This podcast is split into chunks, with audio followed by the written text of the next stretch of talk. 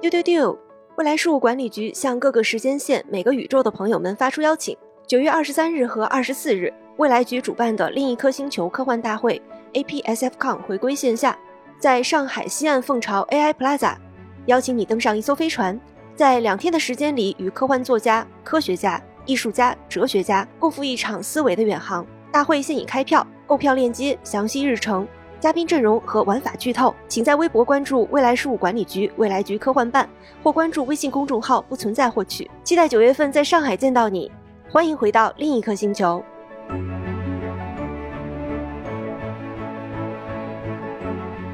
大家好，这里是由未来事务管理局独家出品的丢丢科幻电波。今天是星际茶话室，我是今天的主持人悠悠。又到了我们久违的读书节目了。这一期我们有一个比较新鲜。之前丢丢没有触碰过的主题，那就是韩国文学。今天跟我一起聊的有我们的日语担当小静，丢丢丢，以及我们的学术担当老易。大家好，本来是想录一期常规的最近读了啥的分享节目啊，结果我们仨开会一碰，发现我们最近读的书出奇的一致，非常默契的撞车了。那就是当下很受瞩目的一位韩国女性科幻作家金草叶。所以今天这期节目，我们就来分享一下她的作品。金草叶可以说是近年来韩国最耀眼、最畅销，甚至是没有之一的这样一位年轻的科幻作家。那二零一九年，他是出版了第一本个人科幻选集，叫《如果我们无法以光速前行》，真是出道即巅峰。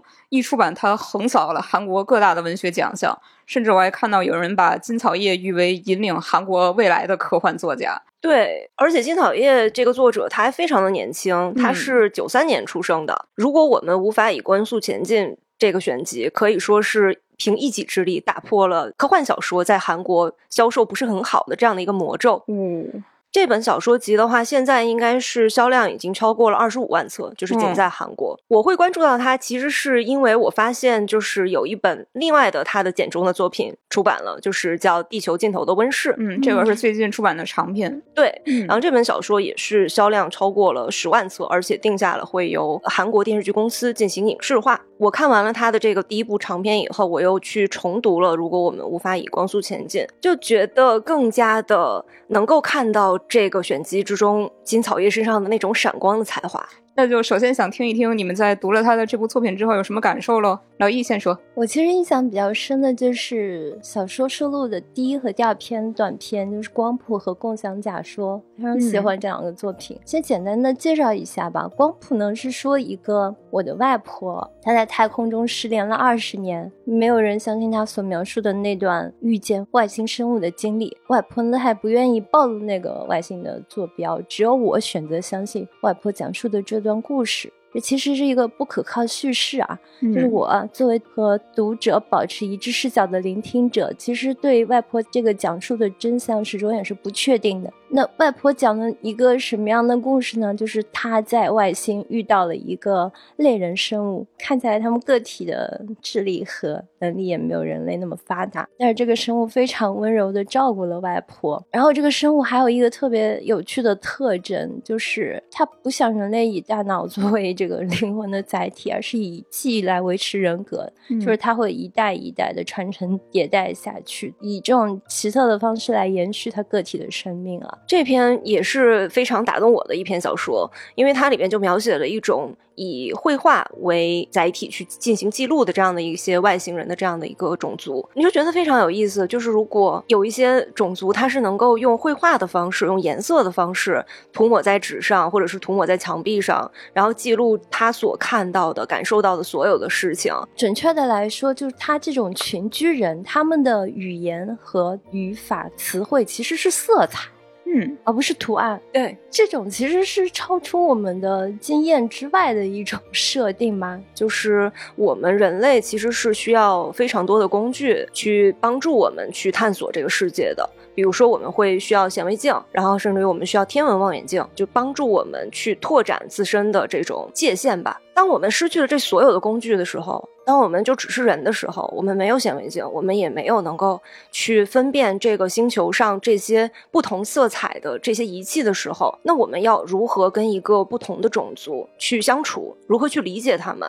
如何去探索这个未知的星球？这个是让我觉得非常新鲜的一个点子。这其中他对外星人的想象也让我觉得非常有趣。他就说，这个外星人照顾他的外星人的寿命只有三四年。嗯，当他死去之后，这些其他的外星人好像也不会很伤心，就把他埋。埋葬了以后，然后去渡过一条河，接一个新的外星人过来。当这个外星人看到了前一个外星人留下的所有的绘画之后，他就会变成前一个人，他的记忆就会被继承下来。也就是说，他们运用这种借助图画外部存储的某一种方式，实现了永生。《郭生小说》其实是两段故事啊，第一段是关于一个享誉世界的艺术家，叫。柳德米拉，他一生都在创作一个叫《行星》的系列作品。这些作品呢，就描绘了一个找也找不到、去去不了的世界。看见这些作品的人们都非常的动容、落泪。那直到这个柳德米拉去世之后，藏在这些作品里的秘密才被无意中破解。那么就来到了第二个故事，就是科研人员通过研究大脑信号来解读出了一个假说、假想，就是他们推测说人类。大脑中可能寄生着来自外星的生命，帮助人类获得超越普通生物的这种认知模式，这是一个非常的大胆新意的假设。就是也许人类的人格和智慧不是我们与生俱来的，不是我们根据人类自身的后天的教育培养出来的，是某种外部因素，甚至是一种外部的生命体。寄生在人体内而获得的，其实我们都可能好奇过，人类种族也好，个体也好，究竟是从哪个瞬间开始产生这种生存本能之外的自我意识的？这种意识赋予我们人类的认知智慧的同时，也给了人类这种利他性啊和同理心。有没有可能说这些东西都是来自外部，来自？他人的给予，那我们人类会不会因为这一个事实的存在而失去我们这种种族自信呢？我就觉得他这里面的想法和。可以衍生的思考空间是很大的。嗯，其实整篇文章当中的假说的确就是一个假说而已。他直到最后，他也没有清晰的说这个假说到底是不是正确的。这个作者他其实是把刚才老易所提出的这一大串问题留给读者去想象。而且我就发现，就一聊天嘛，我就发现不同的人读金草叶的作品，真的是会有非常不一样的感受。我读这篇的话，其实是非常感动的。老易的话，他可能会担心那种。人的主体性的丧失，然后我看的时候，我就是那种来自于很遥远、很遥远的一个已经失去了的文明，但是我们却能够看到那里的美丽，看到那里的景色。就我们人类一直在寻找外星人，就我们一直觉得我们不可能是这个茫茫宇宙中唯一的一个智慧生物，但是我们就没有办法去找到他们。金草叶给了一个可能性，就是或许就是来自于那个非常遥远的、已经失去了的恒星的生物，他们已经早早的就已经。已经进入到了我们的体内，然后可能在某一个机缘巧合之下，有一些非常敏感的人，他能够感受到来自于那个遥远恒星的一些记忆，看到那些景色，就是我们在。苦苦寻找的东西，很有可能就早早的就已经在我们的身体里了。小说的叙事最后又回到了那个画家柳德米拉，就科研人员就在猜测说，是不是外星人其实和这个作家是相伴一生的关系？就是外星的记忆对于他乡，对于那个远方星球。可能是这些外星人的故乡星球的记忆是和这个柳德米拉相伴一生的，这个事情就非常的引人遐思。嗯，金草叶他是写过好几篇这种关于呃异星文明的小说，那他写的这个气质就非常的温柔和隽永，你就感觉他的主题好像总是关于文明之间的互相理解。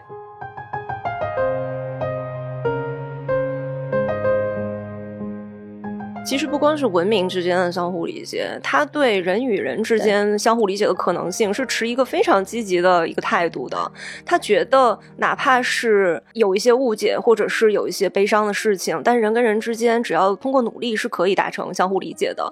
这个真的是作为作者来讲，是一个非常善良的一个天性。在这个部分里面，我印象很深刻的就是一篇。叫《馆内遗失》的一个小说。他畅想了一种技术，就是在人去世之后，可以把人所有的这个感官和记忆都上传到一个像图书馆一样的地方。因为这个记忆不光是有文字标签，它会有很多的情感的标签，所以它其实是一个非常复杂的技术。它会通过复杂的标签，然后去锁定到这个人，然后让你在失去你的亲人或者是爱人之后，依然能够去图书馆。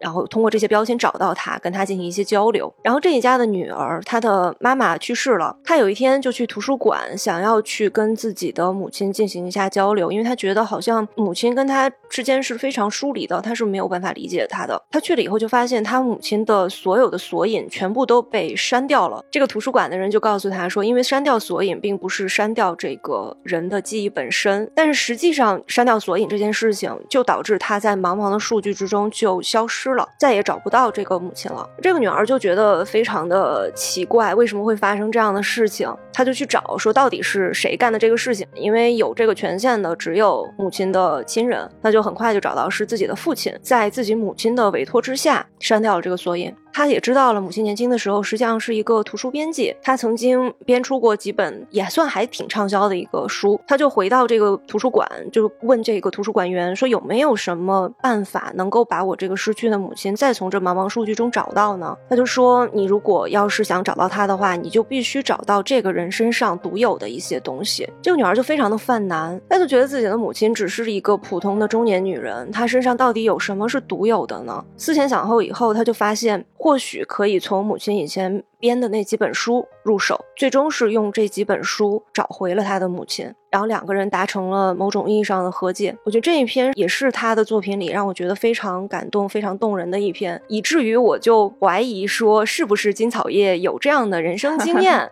他可能是不是母女关系不是很好？然后我去查了一下，查一下他的访谈啊什么的，结果发现她是生活非常幸福的一个女孩，就是她的母女关系和她的父女关系都非常非常的良好。她是纯粹是出于这种创作者的共情写出的这篇小说。这个小说给人感觉有一点类似。于瞬息全宇宙。就是最后母女之间，他们可能仍然无法达成那种真正的灵魂上的共通，但他们仍然互相理解了对方的困难。我觉得这个小说它尤其打动我的一点，就是女主人公她试图用很多生活当中的小物件去换回妈妈的意识嘛，比如说像妈妈留给她的纪念物什么的，但都没有效果。最终她用的是母亲毕生的心血和事业，她用母亲所画的这些图书的封面，最终召唤回了母亲。我觉得就是这种母女之间。的相互理解，就是他认同母亲作为一个人，而不是一个母亲的事业。我觉得这个特别动人。对，如果这个换一个人写的话，可能就是又变成一些什么爱情的信物，以及母爱的信物啊，对对对，又会变得非常的无聊。嗯，对，但是最后还是用这个，其实是跟女主人公自己，还有跟丈夫都没有关系。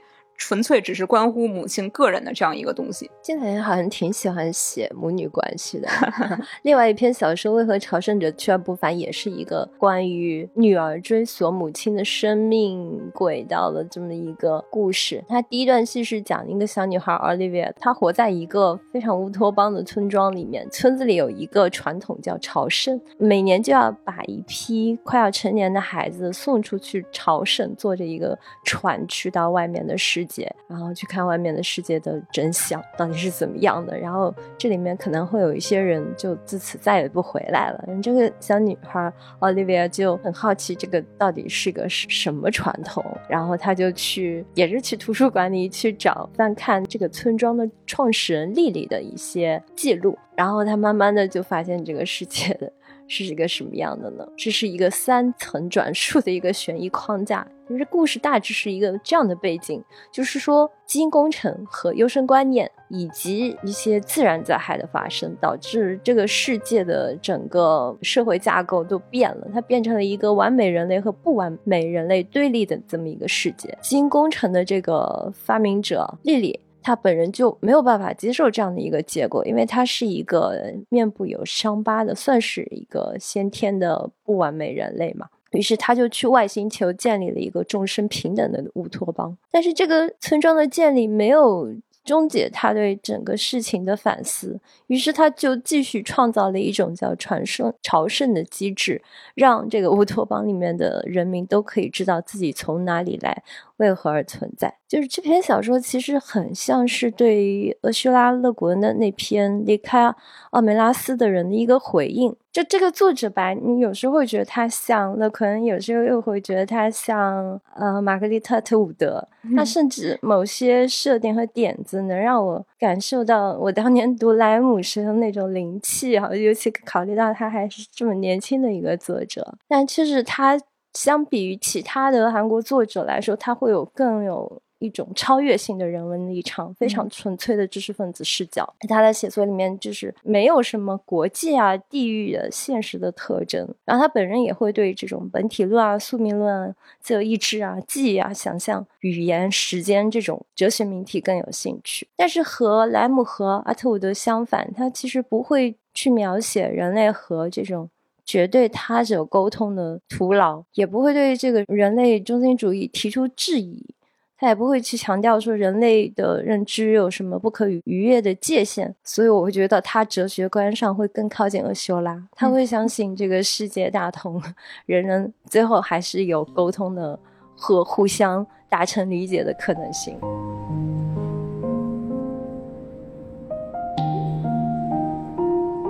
我自己最喜欢的一篇也是这本选集的名字，叫做《如果我们无法以光速前行》。那这个故事是说人类造出了曲速引擎，然后由此开启了宇宙的大拓荒时期。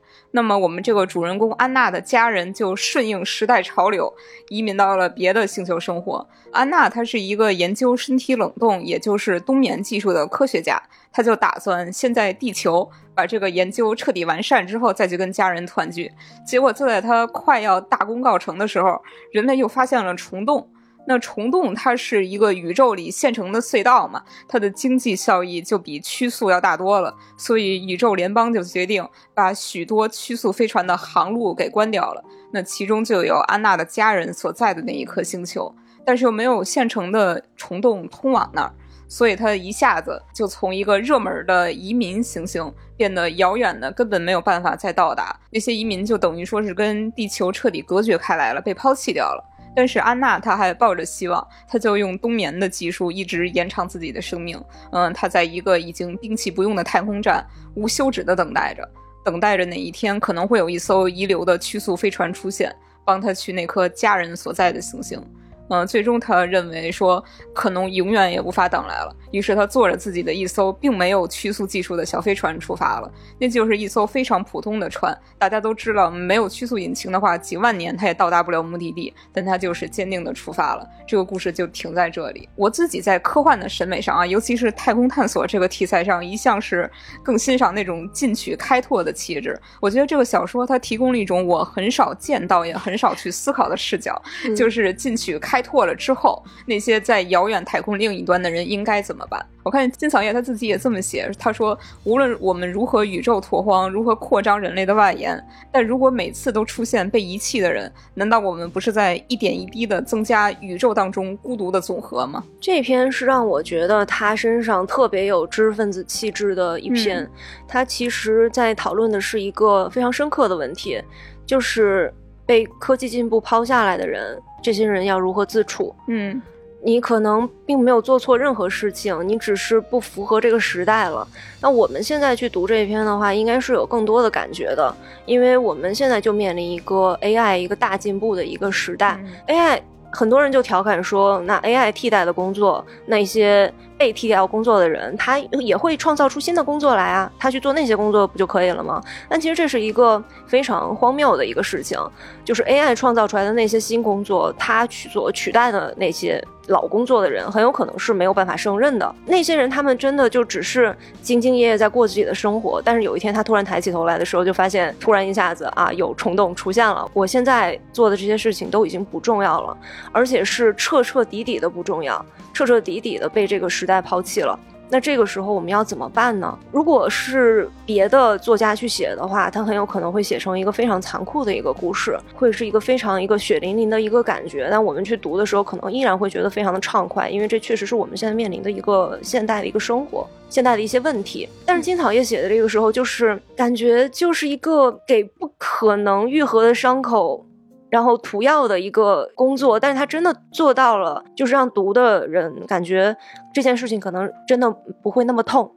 这种温柔，这种知识分子的关怀，就是不只是向上的，或者是向平视的，而是去真正的去穿越这个时代，然后看到每一个人，看到这个时间的前和后，这是一个很独特的一个能力。那你们是不是感到了他真的非常 像乐奎啊？就关注那些被科技抛下的人，因为科技制造的距离而感到孤独的人。嗯，然后你站在那些人的身边，然后相信倾诉的力量。相信总有办法抚慰到这些被剥夺、一无所有的人。嗯，他这个其实是以一种很平和的方式展现出的英雄主义。你想，就是这篇小说里，安娜她的这个航行是注定不可能到达目的地的，但它不是一个愚蠢的、无意义的行为。而是通过这个行为，他要让那些被遗忘的东西再次显现出意义来。而且他相信自己总有一天会抵达的。就是金草叶在描写一些其实可以很悲伤的故事的时候，他总是会给他收一个很温暖的一个尾巴。就这篇小说也是这样，就是当他出发的时候，当安娜出发的时候，你会觉得这个事情。他的这个出发并不是一个悲壮的一个事情，嗯，是一个很值得欣喜的一个事情。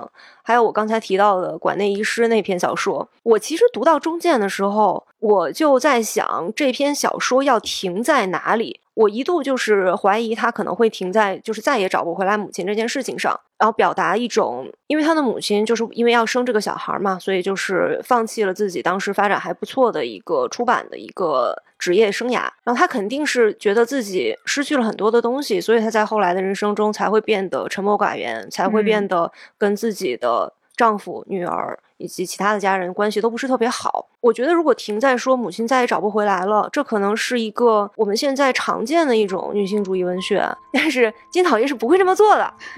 金讨厌他一定会给他一个结局，就是以他最大的努力，就是给他一个圆回来的一个感觉。就是觉得这个人非常的善良。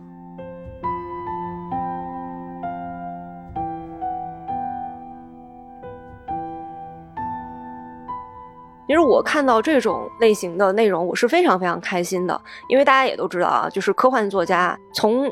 一个客观的数字来讲的话，还是男性科幻作家比较多。你就看到一些奖项或者什么的话，就基本上一水儿的都是啊男性的名字。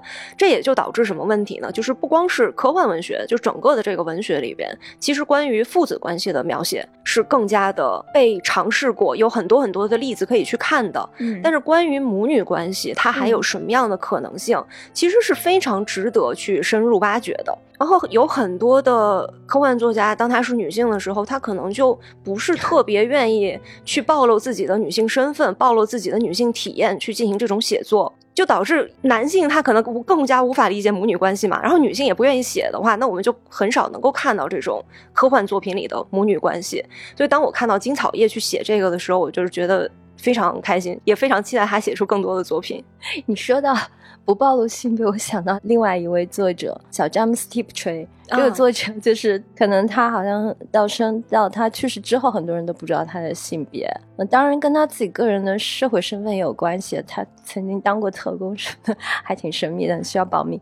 但他确实一直是隐藏了自己的。性别在进行科幻写作，这个作者和厄修拉·勒昆一样，是对金草叶有重大影响力的一位作者。那他的作品其实，在韩国也是有很深的一个出版的历史。但我觉得很奇怪的一点就是，小詹姆斯·提普锤的作品在国内一直没有被翻译出版过。我希望我们的听众里 如果有出版社的朋友，你们可以考虑一下出版提普锤的作品。提普锤真的是一个非常。非常出色的女性科幻作家，就是每当我们去说女性科幻作家的时候，总是会听到有一些不高兴的声音。这有可能来自于女性，有可能来自于男性。他们就会说，科幻作家就是科幻作家，作家就是作家。我们为什么要强调他的性别身份？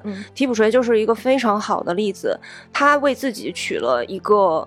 呃，非常中性，看不出是女性的笔名，以此创作出了非常优秀的小说，也获得了极其高的声誉，得了很多的奖。但是当他不小心暴露了他的女性身份之后，这个人基本上就可以说是消失在文坛了。他后来的作品再也没有获得过之前的那样的声誉。那是不是他写的不好了呢？还是说只是女性身份就会影响外部对她的评价呢？在那个时代的话，我相信后者的成分是更多的。即使是在现在的这个时代，我觉得我们也没有办法真的说每个人都能够完全的呃抛弃性别去写作，抛弃性别去评论，这个事情是不可能的，因为我们这个东西就是我们人类的一部分。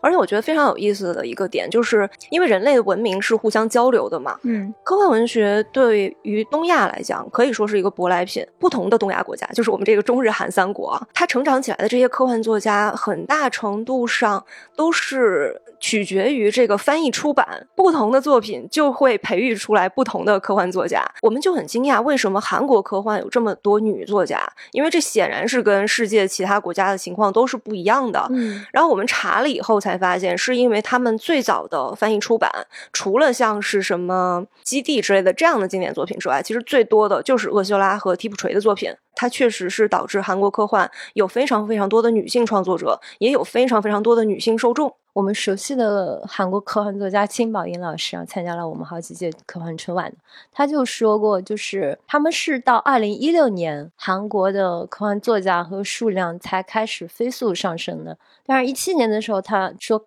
可能也只有十来个专职的科幻作者，跟我们这边的情况其实有点类似。就是韩国科幻很长时间都是被放在儿童文学这个类别里面来的。一六一七年之后开始飞速发展，这和韩国的女权运动有极大的关系。呃，在金宝英老师他说他出道的时候，科幻界里面女性作家和读者就已经占了半数了，而且这个比例一直在持续的上升。那现在呢，根据韩国线上书店的统计，就是百分之八十的科幻作品的读者其实是女性，畅销书作家是以这个金草叶、千善兰为首的这些二十几岁的女性作家。另一方面来说，像仍在活跃的这些科幻作者中，比如说元老级的作者。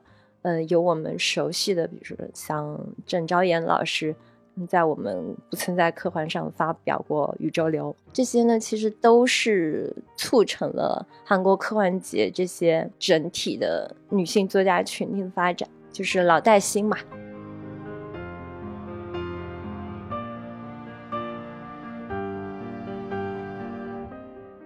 说到郑昭妍的宇宙流，我就发现其实未来局是可以说是中国第一个关注到韩国科幻的这样的一个专业的科幻机构。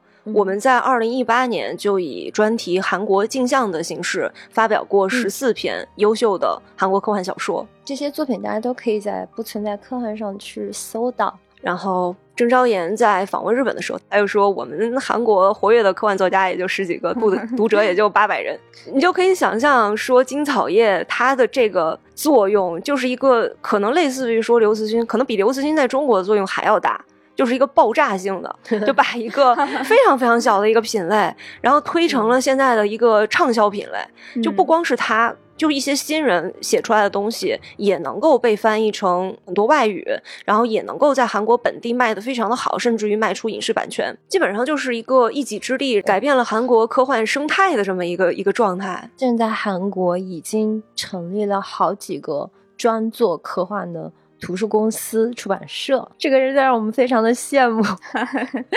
还有一个点可以看出来，韩国科幻是近些年就是突飞猛进发展起来的，就是他们的韩国作家联盟是二零一八年才成立的。嗯，会长就是郑昭妍老师。对，然后在现在到二零二三年七月为止，他们的会员作家是六十七人。依然是半数以上都是女性。其实他们跟主流文学的关注的重点基本上是非常类似的。他们也会非常关心这个环境问题，也会关心性别歧视、性少数群体。哦，还有一个我看到了一个非常有趣的一个观点，就是各国科幻作家组织对自己的定位，他们的名字，日本的话是叫日本科幻作家俱乐部，也就是 club，它的定位是俱乐部。然后美国呢，它是 association，韩国是叫自己联盟。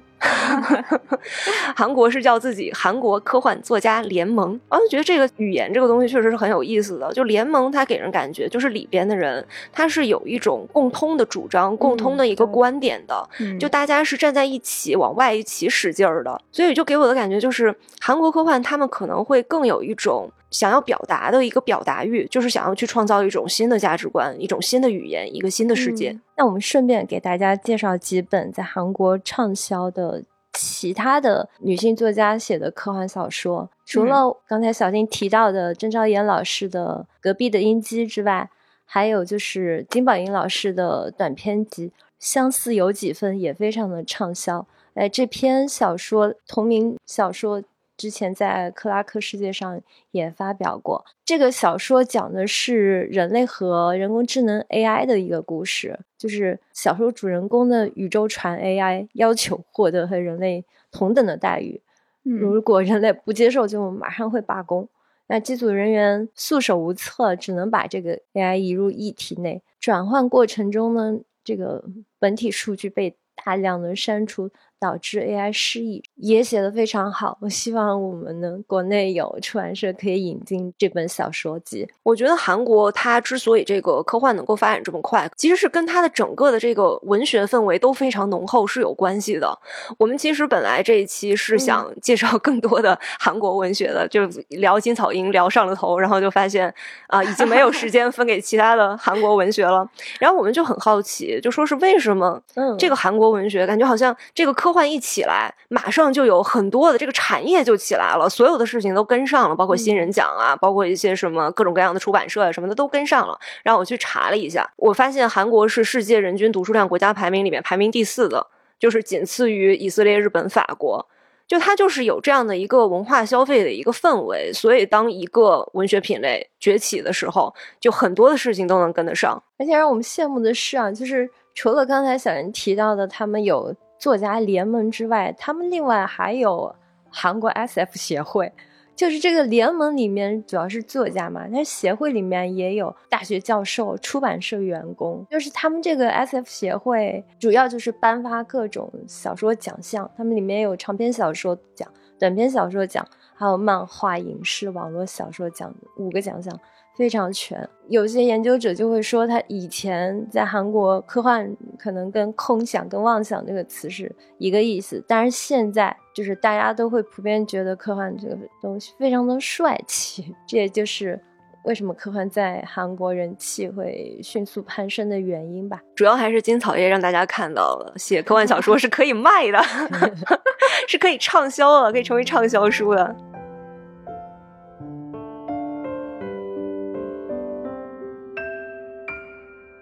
那么今天我们分享了一位韩国非常具有代表性的科幻作家金草叶，呃，也聊了我们对于韩国文学的整体的感受以及它的这种行业的现状。那么丢丢的听众们有没有读过韩国科幻文学呢？对此有什么感受呢？也欢迎大家在评论区给我们留言。最后也给大家推荐一个好去处，请注意，另一颗星球科幻大会 APSFCon 开票啦！九月二十三日和二十四日，在上海西岸凤巢 AI Plaza。购票链接在微博“未来事务管理局”、“未来局科幻办”和微信公众号“不存在”都可以找到。今年的地点是一处沉浸感极强的场地——《三体：引力之外》沉浸式科幻体验的会场。那么在科幻大会以外的时间，也欢迎你去同一个地点的《三体：引力之外》沉浸式科幻体验，在全平台搜索“引力之外”即可购买。今天的节目就到这里了，拜拜，拜拜，丢丢丢。